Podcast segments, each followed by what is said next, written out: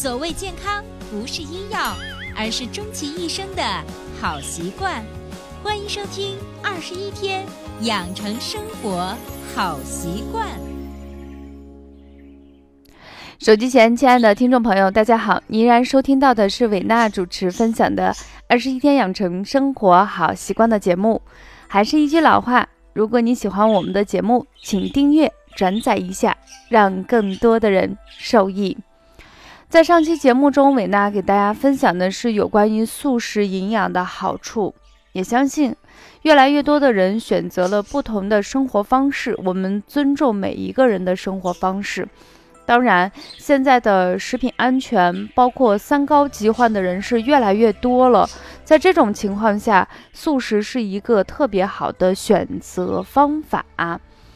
那么，当然会有一些人会问说：“老师，既然素食这么好，可是呢，我是有一定的担心，因为毕竟动物性的食品中含有丰富的蛋白质和微量元素。那如果一旦我们不吃这些荤腥的食物，胖人是没有问题。”因为他本身就要限制自己的饮食，但是如果说家里头有孩子、老人或者是虚弱的人，如果只吃素食，会不会出现一些营养不良的问题？我觉得大家的担心呢是非常有道理的，因为每一个食物的营养是有自己的缺陷，那么素食也是一样面临这样的问题。如何怎么样进行健康有效的吃素食？就显得非常非常的关键了。我自己本身就有一个课程主题，叫做“越素越健康”。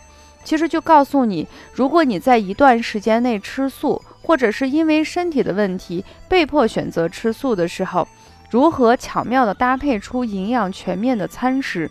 就显得非常非常的重要。那么今天在素食的力量中，伟娜将给大家详细的介绍如何利用食物之间的优缺点，它们进行合理的搭配，来制作成适合我们每个人进行食用的素食餐。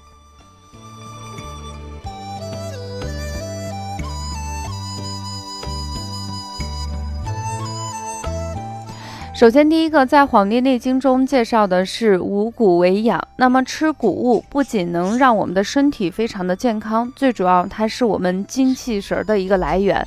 作为中国人，谷物是我们日常生活中必不可选的一些食物。不管您是南方人还是北方人，谷物呢是我们一日三餐中不可或缺的东西。当然，谷物中会缺少赖氨酸，那么豆类食品呢又缺少蛋氨酸。把这两个都缺其中一个氨基酸的食物巧妙地融合起来，扬长补短。所以，为了让我们这些吃素的人们更健康，我们一定给大家提出一个最基本的原则，就是你不能吃单一的食物。当然，这个原则不仅仅是在素食，所有的饮食都不是单一的。那么，每天我们的谷物。豆类、薯类、蔬菜、鲜果，这是我们针对素食人推荐的几大类食物。那么加上适当的油脂调味，经常的变换花样，依然能做出健康、美味又养生的食材。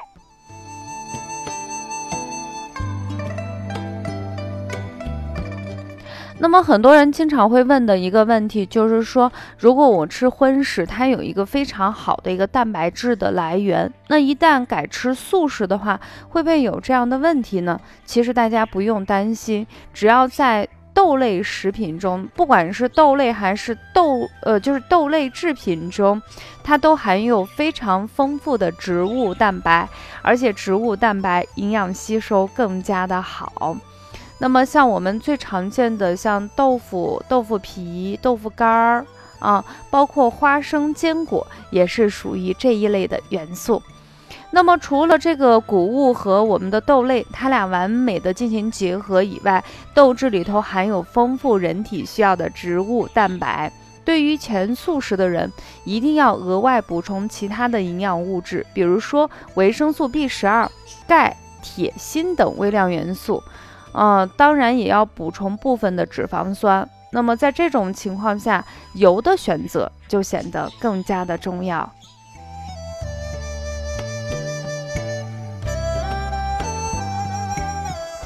那么，因为素食者吃的都是植物油，所以在植物油中能够补充一些微量元素，且含有部分的脂肪酸。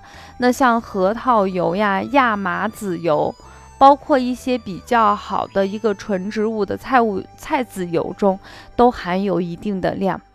当然，对于吃素的人，还缺少的一种东西呢，就是微量元素的缺少是相对比较明显。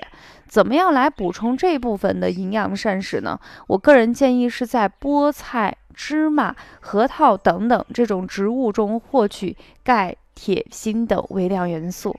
啊，每次的菜色呢，尽可能稍微的超过五种颜色，也就是白色。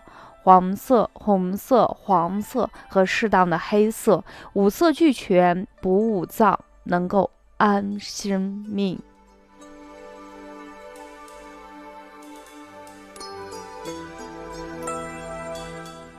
除此之外呢，在我们的日常饮食中，因为我们要摄取很多的微量元素，怎么样促进微量元素的吸收，以及避免在制作的过程中有一些食物之间相生相克的方法，会影响整个食物的吸收功能呢？我们给大家一个温馨提示，就是在一些蔬果、豆类中含有阻碍矿物质吸收的因素，比如说大家最常见的植酸、草酸，它会影响铁的。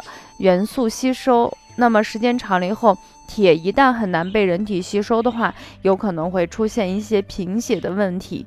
所以在食用一些草酸比较高的一些蔬菜，比如说大家最熟悉的菠菜、竹笋等，应该怎么样进行制作呢？应该先用水给它过滤一下，什么意思？在水里头焯一下。让那些草酸溶解在水中，这样的话，呃，食物的摄取中草酸的含量就可以大大的减少。为了促进我们钙、铁、锌的吸收，那维 C 的补充是显得非常非常的重要。它不仅可以促进铁的吸收、钙的吸收、锌的吸收，而且可以增强人体的抵抗力。那么维 C 的摄取，其实在我们的水果中可以大量的获取。所以一定要适当的多吃一些水果哦。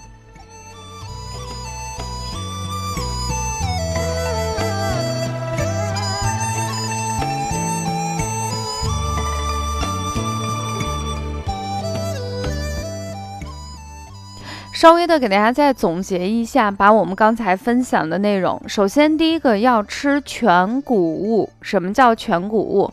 很多人都会发现，我们现在的饮食是过于精细化啊，食用的米呀、面都是精白食物。那么这样的食物不是全谷物。其实我们的全谷物的胚芽组织里头本身就含有一定的蛋白质、脂肪酸，包括微量元素、膳食纤维等等。如果你能够吃全谷物，你就能吃到植物整个身体的营养，为我们的生命续航加油。那么。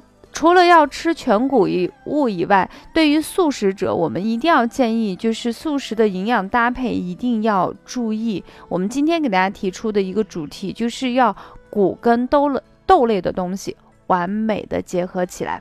那么，虽然吃素食可能口感在最开始的时候有一些人是接受不了的，因为它的口感可能相对于肉质来说，呃，膳食纤维的含量比较高，难免会有一些糙的感觉。那在这种情况下，有一些人喜欢在素食里头过度的施用一些啊植物油，这样就不好了。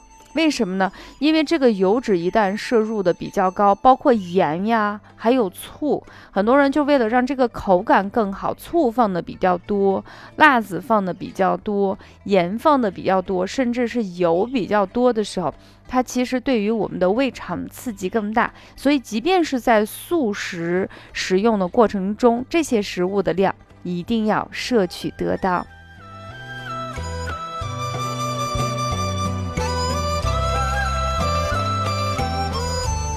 第二个呢，就是在我们常见的一些绿色的一些，包括我们的蔬菜里头，含有一些草酸或植酸的时候，一定建议在水中飞一下。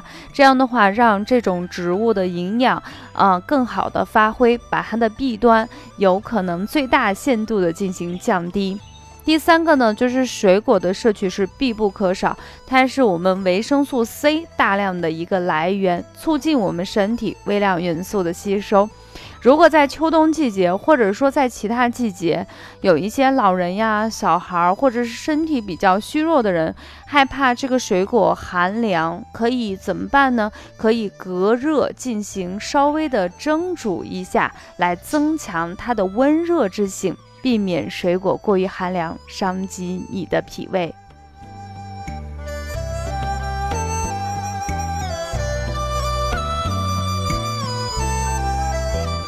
那么这么多年的时间，伟娜也是不定期的会吃一些纯素的食物。我发现纯素的食物不仅营养非常丰富，而且口感非常的得当。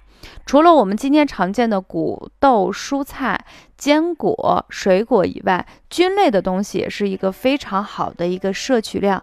它被称为天然的益智食品，你可以在你的饮食中适当的加入一些啦。